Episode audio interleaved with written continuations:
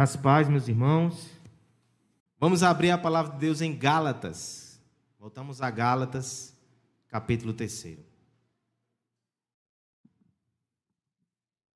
Nas últimas semanas, no último mês, nós estivemos aqui nos debruçando sobre as preciosas doutrinas da graça. Nós vimos como se processa a grande salvação soberana de Deus. Hoje, nós nos voltamos para a igreja. E nós iremos mais uma vez considerar como é que a igreja recebe, como é que ela lida com essa salvação e com esse evangelho. Nós retornaremos à série de exposições na Epístola aos Gálatas. Gálatas, capítulo 3, do verso 1 até o verso 5, acompanha a leitura da palavra de Deus com esperança e com fé de que Deus fale aos nossos corações. Ó oh, Gálatas insensatos, quem vos fascinou a vós outros, ante cujos olhos foi Jesus Cristo exposto como crucificado? Quero apenas saber isso de vós. Recebeste o Espírito pelas obras da lei ou pela pregação da fé? Sois assim sensatos que, tendo começado no Espírito, estejais agora vos aperfeiçoando na carne? Terá sido em vão que tantas coisas sofrestes, se na verdade foram em vão. Aquele, pois, que concede o Espírito e que opera milagres entre vós, porventura, o faz pelas obras da lei ou pela pregação da fé? Cinco perguntas. O texto termina com uma pergunta. Que o Senhor nos ajude a responder nessa noite. Curva sua cabeça e faça uma oração comigo, clamando pela graça de Deus, para que possamos entender a Sua palavra. Pai bendito, Pai amado, te agradecemos, Senhor, pela Tua graça, pela Tua provisão pelo teu sustento, por nos fazer perseverar na fé, Senhor. Te agradecemos porque estamos nessa noite aqui para te buscar e para te adorar, Pai. Te pedimos que nesse momento o Senhor nos ajude a ouvir a tua voz, Pai. Nós estamos cientes da nossa incapacidade, mas também estamos conscientes da tua graça. Que a tua graça possa abrir os nossos ouvidos e o nosso coração para receber a tua palavra nessa noite como alimento e instrução. Em nome de Jesus. Amém. A palavra sagrada, o livro de Deus, ele traz algumas distinções ou discriminações muito fortes que nós precisamos considerar. No início do culto, na liturgia, nós lemos, por exemplo, o Salmo 1 e ele faz além uma divisão muito forte entre o ímpio e o justo. Outras tantas, elas estão aí na palavra de Deus. Filhos de Deus, filhos da ira de Deus, é uma distinção muito forte. E uma delas se refere à sabedoria. Ela está presente especialmente nos livros sapienciais do Antigo Testamento. Considere, por exemplo, o livro de Provérbios. Entre tantos ditos, entre tantos princípios, uma divisão ela se impõe no livro todo. Existem aqueles que são sábios e existem aqueles que são insensatos. O sábio é aquele que ouve a palavra de Deus e que submete a sua mente à palavra. Ele aprende a enxergar o mundo segundo as lentes divinas. O insensato, por sua vez, mesmo que tenha grande capacidade intelectual, uma coisa não exclui a outra. Do ponto de vista de sabedoria, ele é tolo. Porque, primeiro, ele ignora Deus, e ele se envolve em todo tipo de situação insensata, exatamente porque não aprende a enxergar com os olhos de Deus. Mas é claro que é uma boa nova para nós em Jesus Cristo. Um dia todos nós fomos insensatos, um dia todos nós éramos, fomos ignorantes a respeito da verdade. Mas o Senhor Jesus tornou-se a nossa sabedoria. 1 Coríntios 1,30. Ele é a nossa salvação, Ele é a nossa santidade, Ele é a nossa justiça, Ele é a nossa sabedoria. Em Cristo e através de Cristo, nós conseguimos enxergar de forma adequada quem é Deus, quem nós somos, o mundo ao nosso redor e começamos a crescer num caminho de sabedoria, de aprendizado, de discipulado. Tudo isso, irmãos, pela mediação de Cristo e da Sua obra. O Evangelho cura a nossa insensatez. Mas, e se houver algum momento, algum instante na vida cristã, que a gente começa a ser insensato para com o Evangelho, como é que isso afeta a nossa vida? Se é o Evangelho que nos ensina a pensar como Deus e a enxergar como Deus, Afastar-se do Evangelho ou agir de forma insensata diante dele é voltar atrás, é percorrer o caminho de volta, é trazer neblina aos olhos, é trazer confusão ao coração, é mais uma vez trilhar caminhos de insensatez. Será que isso é possível? Será que é possível alguém que um dia recebeu graça e iluminação, recebeu entendimento e sabedoria pelo Evangelho, agora voltar aos caminhos de insensatez e ser insensato até contra o Evangelho? Você acabou de ler na palavra de Deus que isso é possível. Os Gálatas, as igrejas da Galácia, Nesses cinco versos aqui do capítulo 3, eles foram chamados por Paulo de insensatos duas vezes. É possível, irmãos, que nós, cristãos verdadeiros, genuínos, sinceros, alcançados pela graça do Senhor, que estamos crescendo e sendo, sendo moldados e aprendendo semana após semana com a palavra e com o seu evangelho, mesmo assim, muitas vezes nos coloquemos em posição de insensatez e pior, insensatez para com o próprio evangelho, que é fonte de vida, de salvação e também de sabedoria. Nós precisamos então estar alertas quanto a isso.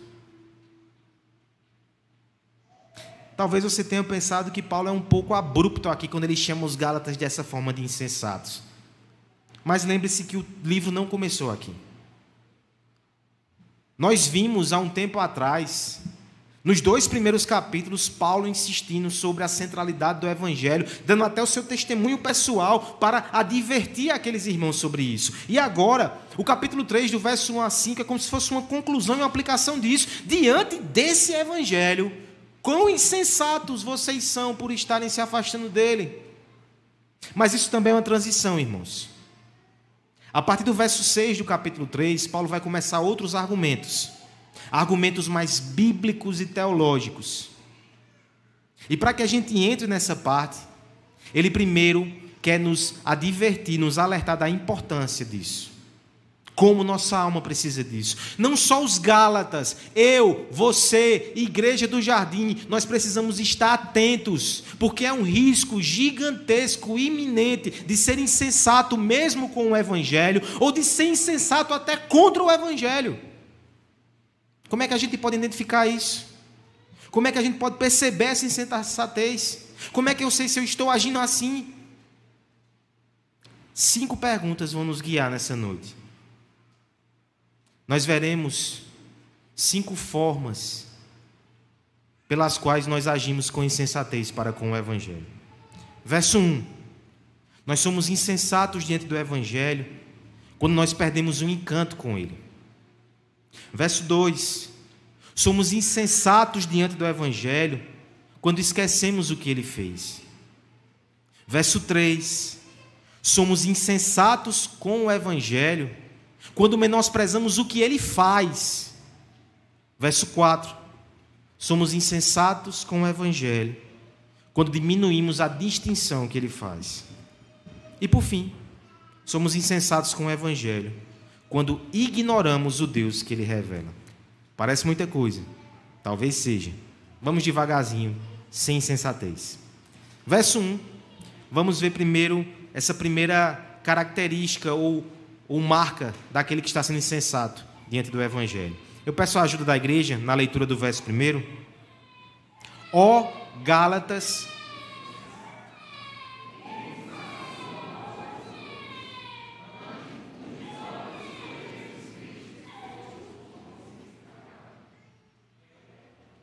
Só o primeiro. Qual é a imagem do homem sábio que vem à sua cabeça? Talvez seja a imagem de alguém que não se abala. Poucas palavras, poucas paixões, pouco envolvimento com as coisas. Sereno, tranquilo, totalmente estável. Será que a palavra de Deus ela concorda com esse esse retrato imaginário? Ou ele é muito mais estoico do que bíblico? Na verdade, o homem sábio, ele pode ter empolgação e encantamento. A grande questão é o que o empolga e o que o encanta.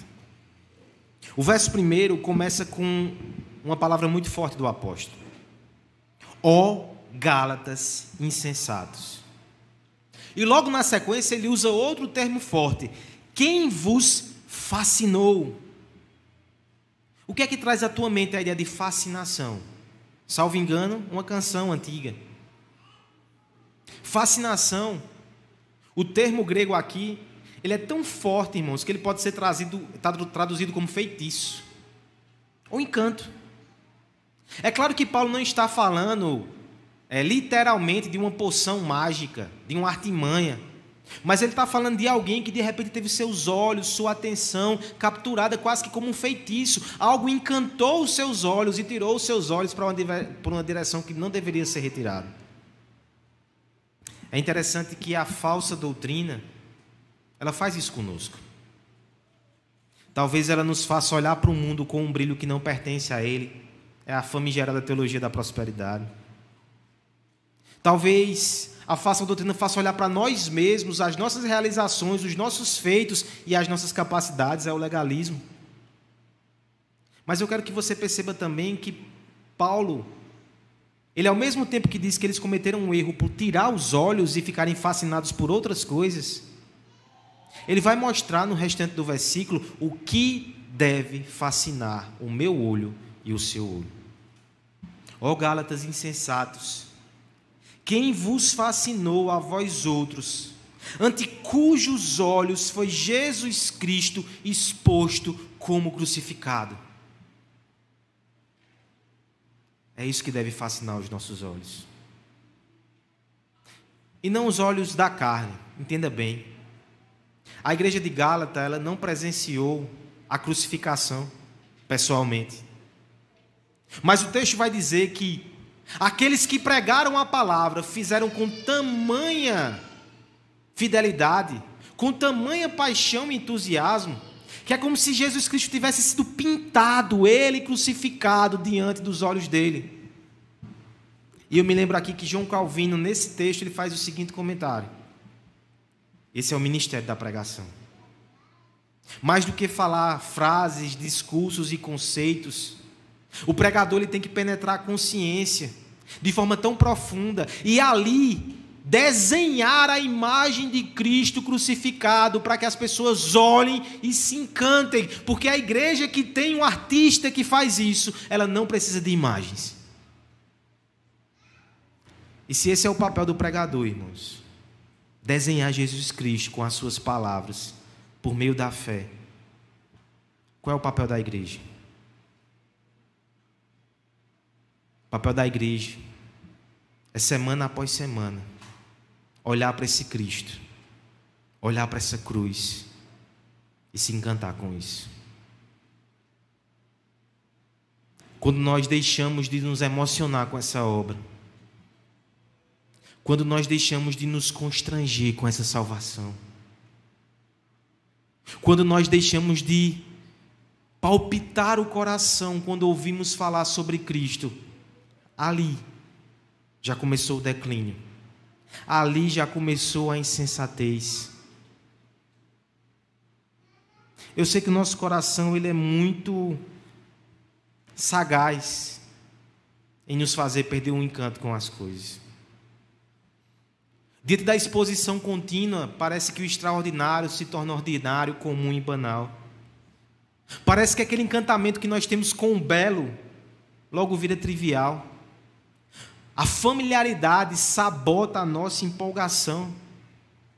Acontece isso com as pessoas, os relacionamentos, as coisas, as experiências. Mas com Jesus Cristo isso não pode acontecer. Ele não é simplesmente uma coisa extraordinária que de repente vira ordinário na tua vida. Ele é divino, ele é celestial, ele é incomparável. Todos os dias você tem que se encantar com esse Cristo, e todos os domingos na pregação você tem que sair daqui dando glória a Deus, dizendo: Que Cristo maravilhoso! A gente não pode banalizar, a gente não pode se acostumar com essa beleza.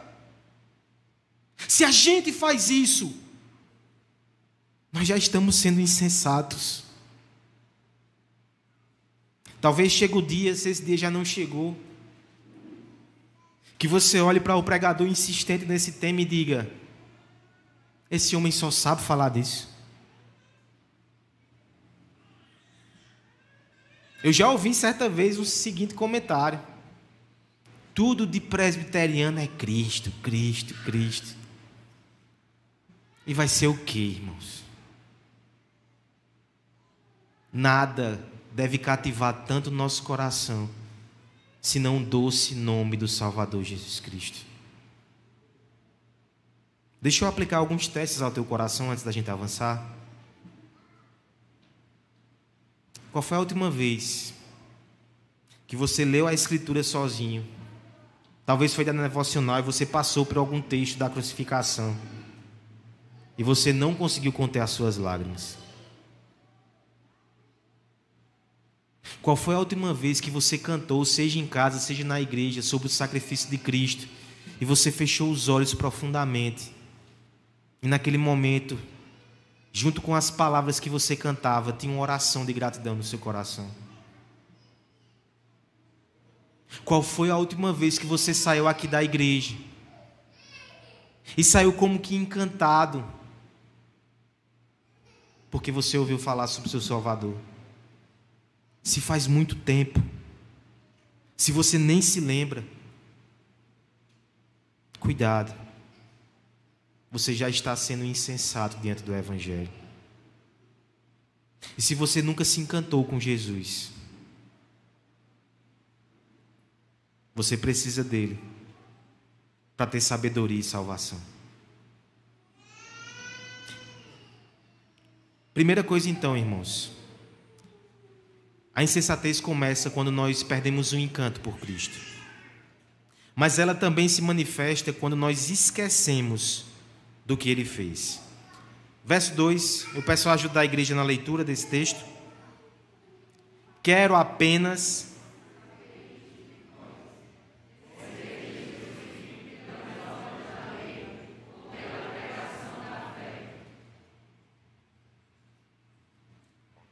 Você lembra de onde você veio? Eu me lembro que essa conversa a gente teve lá em Buqueirão essa semana.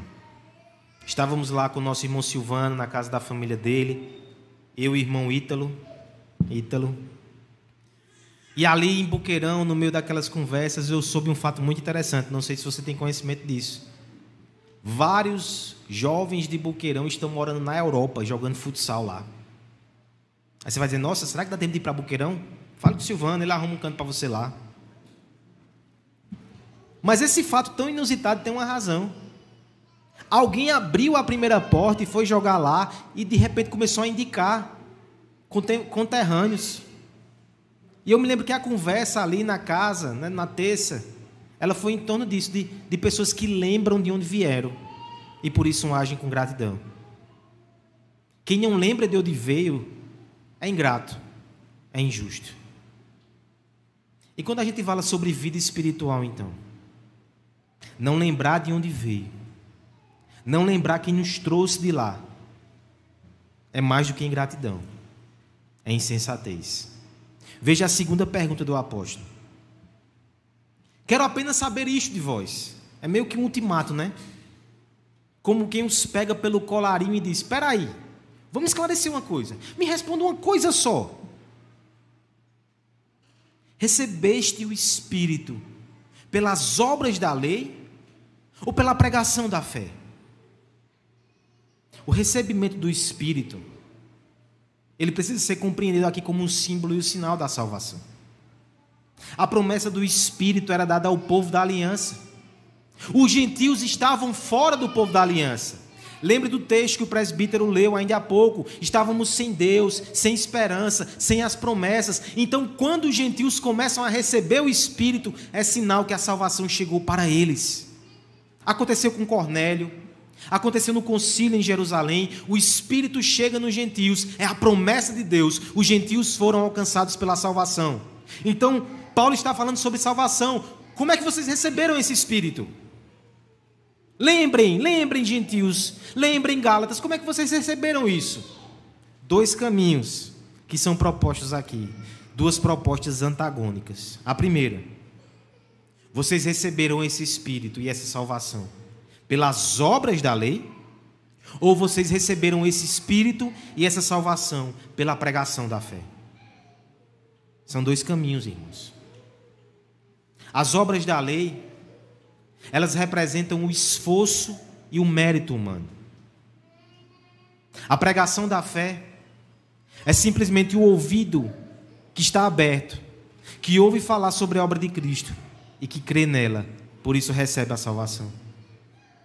São dois caminhos opostos. Na própria experiência desses homens, eles precisariam averiguar isso.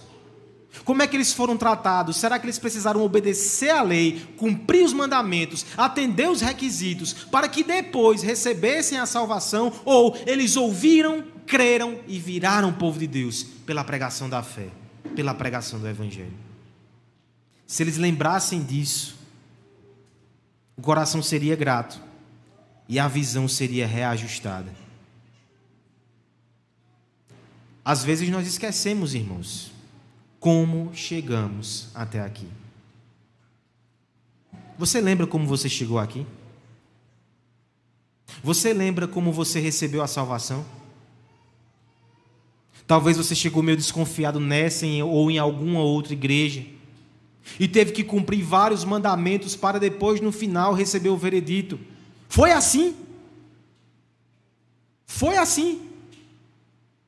Ou você simplesmente chegou aqui, ou alguém alcançou você, você estava com o coração pesaroso, você estava cansado, você estava desesperado, você estava sedento, você estava faminto, você estava sem esperança, e alguém falou sobre a salvação pela fé em Jesus Cristo, e você simplesmente creu, e naquele dia você recebeu tudo o que você precisava, de forma extremamente graciosa. Como é que começou a tua jornada na fé? Lembre de onde você veio e seja grato. Se você esquecer disso, você vai ser insensato. Como é que a gente pode testar também o nosso coração? Uma das formas mais fortes de a gente testar se a gente esqueceu de onde veio e como veio é quando a gente considera aqueles homens e mulheres que ainda estão sem Deus. Como é que você olha para eles? Com sentimento de orgulho e superioridade? Como que abismados com a sua incapacidade e rejeição? Ou você tem a humildade de dizer: Eu fui assim.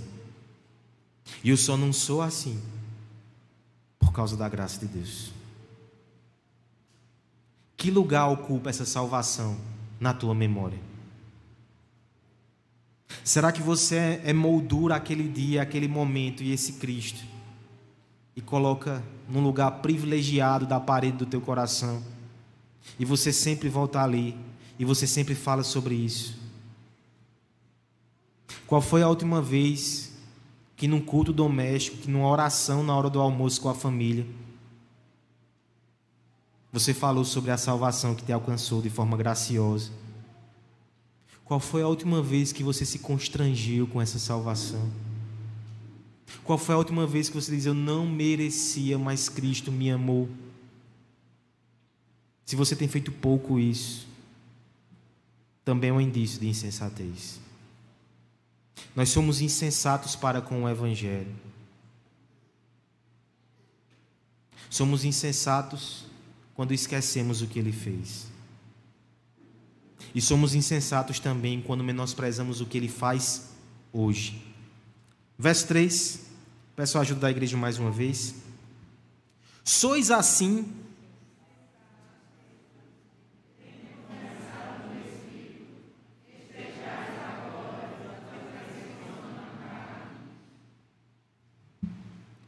se nós temos uma percepção errada sobre quem nós somos, de onde viemos, muito possivelmente, cedo ou tarde, a gente vai tentar dar passos ou voos maiores do que podemos.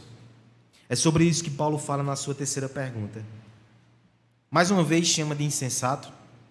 Sois assim insensatos que tendo começado no Espírito, veja que ele responde à pergunta anterior. Se você ficou na dúvida da resposta certa, Paulo dá o gabarito no verso 3. Vocês começaram no Espírito, vocês receberam tudo pela graça. Mas vocês começaram no Espírito e são insensatos ao ponto de estar agora se aperfeiçoando na carne. Mais uma vez, irmãos, considere dois caminhos aqui. Nós estamos falando sobre aperfeiçoamento, sobre crescimento, perseverança, santidade. E temos dois caminhos aqui.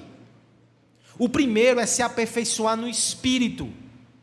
O que é se aperfeiçoar no espírito? É depender de Deus.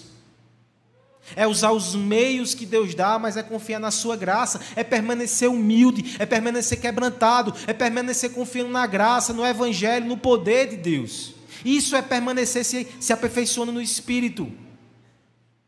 Se aperfeiçoar na carne é crer na nossa capacidade, no nosso vigor, na nossa disposição, nos nossos recursos, nas nossas habilidades. É não confiar em Deus para crescer, é confiar em nós mesmos. Paulo está dizendo: vocês começam na graça e terminam nas obras. Vocês começam no espírito e terminam na carne. Isso é insensatez.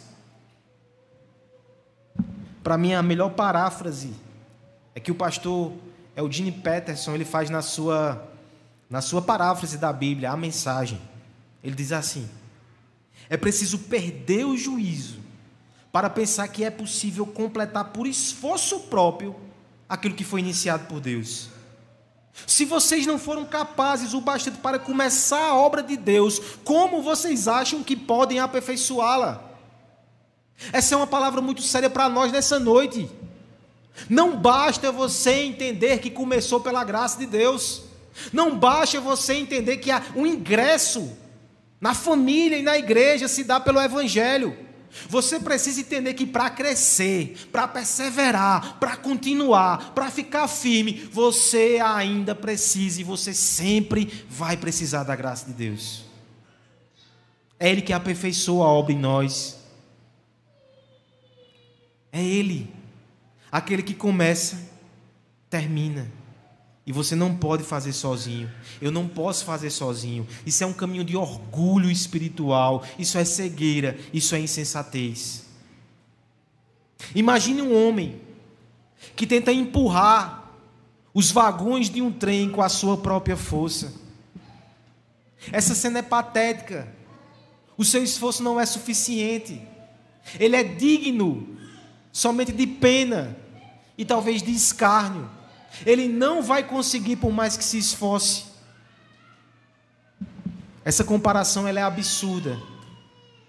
Porque o peso do pecado é maior do que qualquer vagão de trem. E a nossa incapacidade é gigantesca, você não consegue sozinho.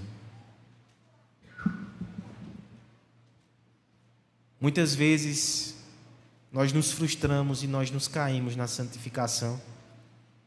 E o Senhor quer simplesmente que a gente reconheça que a gente não consegue sozinho.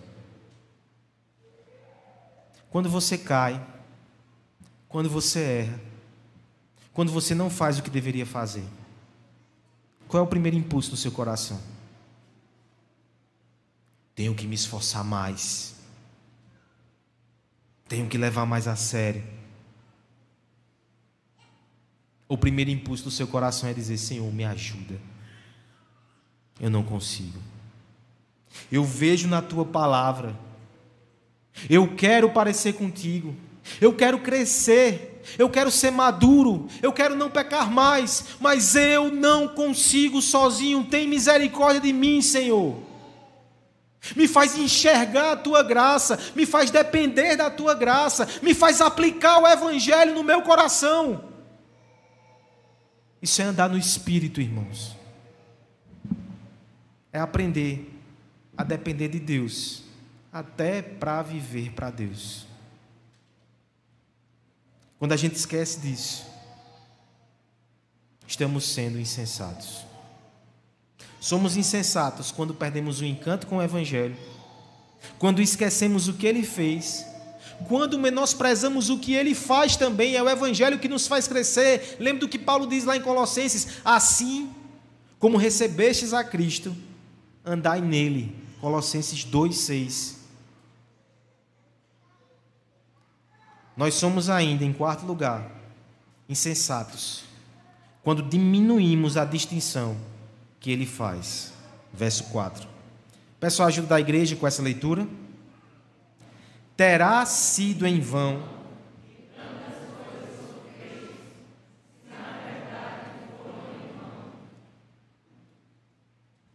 Temos aqui um novo elemento no discurso do apóstolo.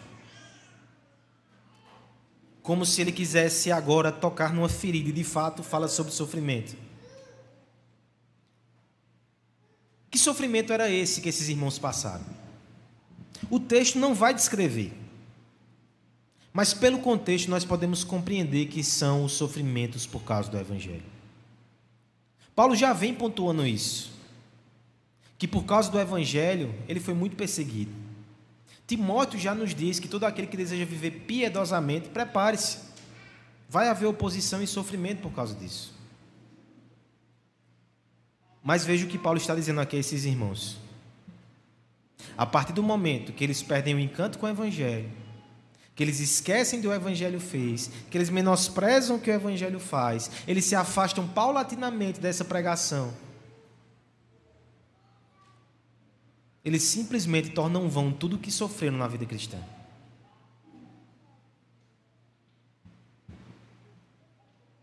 Pense nas rejeições que você já passou. Alguns aqui sofreram rejeição na própria família e foi doloroso. E te rejeitaram por quê? Porque você era religioso? Ou te rejeitaram porque você dizia que salvação só era através do Evangelho de Cristo?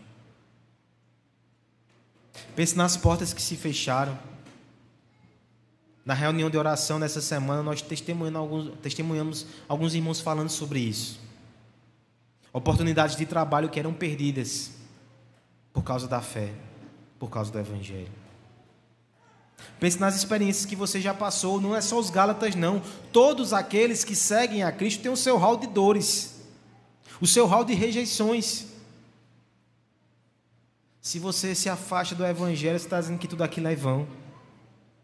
E por quê? Porque você se torna igual às pessoas que rejeitam a Cristo.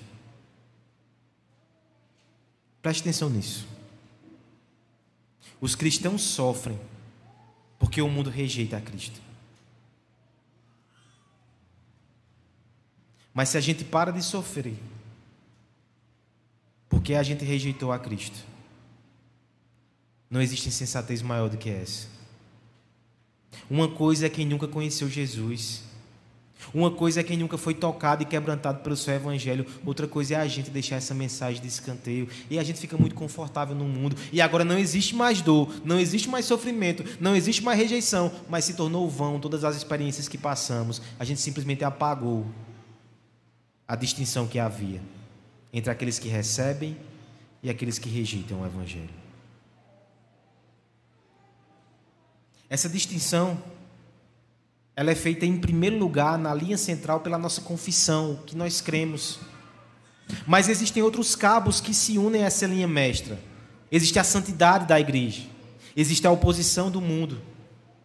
E se nós fraquejamos na confissão do Evangelho, a santidade vai junto, a oposição diminui. Mas isso não quer dizer que o mundo melhorou. Isso quer dizer que a igreja piorou, silenciou e se afastou de Cristo. E aí toda a nossa história pregressa de luta, de fidelidade, de pregação, de amor ao Evangelho, torna-se vã. Isso é tão forte, irmãos, que Paulo faz uma advertênciazinha, uma notazinha de esperança no final. Se na verdade foram em vão, como quem diz, eu creio que não foi em vão. Eu creio que vocês ainda pertencem a Cristo. Eu creio que o Evangelho ainda é valioso para vocês. Eu creio que não foi em vão seus sofrimentos. Como é que a gente pode aplicar um teste na nossa alma a esse respeito? Será que a paz e a calmaria que você vive hoje na sua família e no seu ambiente não é porque você se tornou mais sábio, sabe onde entrar e onde sair. Mas é simplesmente porque você se tornou insensato e você não testemunha mais sobre Cristo. E você não fala mais sobre a exclusividade do Evangelho. Que preço você está pagando? Muitas vezes a igreja deixa Cristo para agradar o mundo. E quando faz isso, ela invalida o seu sofrimento e o sofrimento de tantos homens e mulheres que permanecem fiel a Jesus até o fim. Somos insensatos.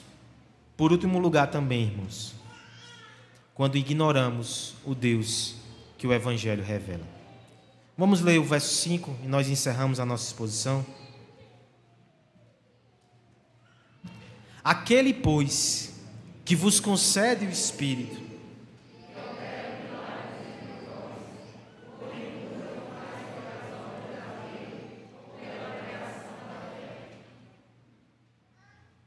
A última questão agora envolve diretamente a Deus. Porque o texto começa falando, né? Aquele, pois, que vos concede o Espírito. É Deus que faz isso. O que Paulo está dizendo é: e a visão de vocês de Deus, como é? As palavras aqui usadas, elas têm uma ideia muito forte de continuidade, tanto concede como que opera. Paulo está falando sobre Deus agindo na vida da igreja. Não o que ele fez no passado através de Cristo no Evangelho, mas o que ele faz na igreja hoje. Sua ação, seus dons, sua operação, seus milagres, sua graça. Como é que vocês enxergam o agir desse Deus? Ele age pelas obras da lei ou pela pregação da fé? Essa é uma pergunta importante para nós também nessa noite. Como é que nós enxergamos Deus agindo na vida da igreja? Às vezes nós enxergamos Deus agindo pelas obras da lei. Quando a gente pensa que Deus só abençoa quando nós fazemos tudo certo. E aí o Senhor parece um corregedor de condutas. Alguém com uma prancheta na mão que se a gente anda na linha nos abençoa, se a gente não anda nos amaldiçoa. Alguém que só nos aceita quando a gente acerta. Mas veja que a outra alternativa é a resposta correta. Deus continua nos abençoando pela pregação da fé. É porque a gente ouviu, a gente creu, a gente foi salvo, a gente foi aceito e a gente continua sendo cuidado. Mesmo quando você erra, Deus ainda perdoa. Mesmo quando você fracassa, Ele ainda sustenta. Mesmo quando você não é perfeito e você nunca é perfeito, mesmo assim, Ele é perfeito e permanece fiel. Esse é o nosso Deus, esse é o Deus do Evangelho, esse é o Deus da graça. É isso que Ele é, é assim que Ele faz, é assim que Ele age. E quando a gente se afasta do Evangelho, turvamos a nossa visão e desonramos a Deus, porque não o enxergamos como Ele é. E não se engane. A gente faz isso com muita frequência. Alimentamos visões erradas sobre Deus. Até o pregador faz isso. Momento de confissão do pecado. Né? Esse texto ele foi difícil de sair. E ontem pela manhã, depois de uma semana bem corrida, né? Tivemos muitas coisas acontecendo. Tava todo o planejamento na minha cabeça, no meu controle de terminar o sermão de manhã. E eu ainda tentei acordar um pouco cedo para terminar e fazer algumas visitas que ficaram pendentes e ficaram pendentes até hoje. Porque eu acordei de manhã e entrei em pânico. Aconteceu de novo. Não saía nada.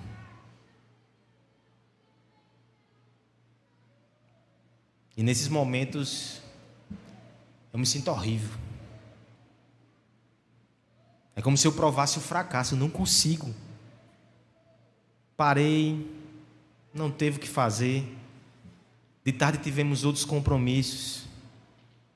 À noite, chegando em casa, eu ainda me sentia mal. E eu fui deitar. Deus me acordou, umas nove e meia, dez horas. Eu voltei para o computador. E aí o Senhor destravou. As coisas começaram a acontecer. E ao mesmo tempo eu me perguntava por que aquilo aconteceu daquela forma. Sem ignorar a insensatez do cansaço por várias razões. Mas ao chegar no final do texto, eu me deparei com essa verdade de novo. Eu disse: o Senhor precisava tratar o meu coração. Porque a razão pela qual eu me senti tão mal naquele dia é porque eu ainda desenhava uma imagem errada de Deus. Eu desenho muitas vezes. Aqui Deus só está feliz e só está satisfeito comigo quando eu sou produtivo. E essa imagem, ela não é a imagem digna do Evangelho. Deus ainda nos recebe, nos ama e nos acolhe quando a gente falha, quando a gente fracassa, quando a gente não consegue. Esse é o Deus que enviou Jesus Cristo para nos salvar. Esse não é o Deus que acolhe somente aqueles que são perfeitos. Ele é o Deus que enviou o seu Filho perfeito para nos salvar da insensatez. Em alguma medida, irmãos, todos somos insensatos. Todos nos afastamos desse evangelho vez após vez. A gente esquece de quem nós somos e de onde viemos. A gente esquece do que o evangelho faz nas nossas vidas ainda hoje, como dependemos dele. A gente esquece, a gente desvaloriza os sofrimentos do passado porque a gente se afasta da pregação e de Cristo. A gente desenha imagens indignas do nosso Deus na nossa mente e sofre por causa delas e o desonra. Mas a solução está lá no início do capítulo. Nós precisamos que Cristo seja desenhado dentro dos nossos olhos, vez após vez, semana após semana dia após dia. O que traz paz ao coração não é a consciência tranquila de fazer um checklist e dizer eu consegui fazer tudo. Na maioria das vezes a gente não consegue. O que traz paz ao coração é olhar para Cristo crucificado e dizer: Ele fez tudo. É isso que traz paz. É isso que acalma o coração e traz a alegria da salvação. Mas esse Deus é tão bom, irmãos, que hoje nós teremos o privilégio de receber esse evangelho duas vezes: pela pregação e pela ceia. Iremos receber agora esse sacramento. E faremos isso com o coração aberto, para que possamos nos encantar com a obra de Cristo. Faremos isso para lembrar de onde nós viemos, o pão partido e o sangue derramado. Faremos isso para lembrar que ainda hoje dependemos do Evangelho, porque senão não comeríamos e beberíamos todos os meses, nós ainda precisamos e sempre precisaremos do Evangelho. Faremos isso para que a distinção seja corretamente compreendida. Nós sofremos e nós seguimos a, pecada, a pegada do Deus sofredor que é Jesus Cristo. Nós faremos isso porque a ceia do Senhor mostrará para nós com mais nitidez que o nosso Deus é cheio de graça, que o nosso Deus é bondoso e misericordioso, que o nosso Deus é o Deus Pai do nosso Senhor Jesus Cristo.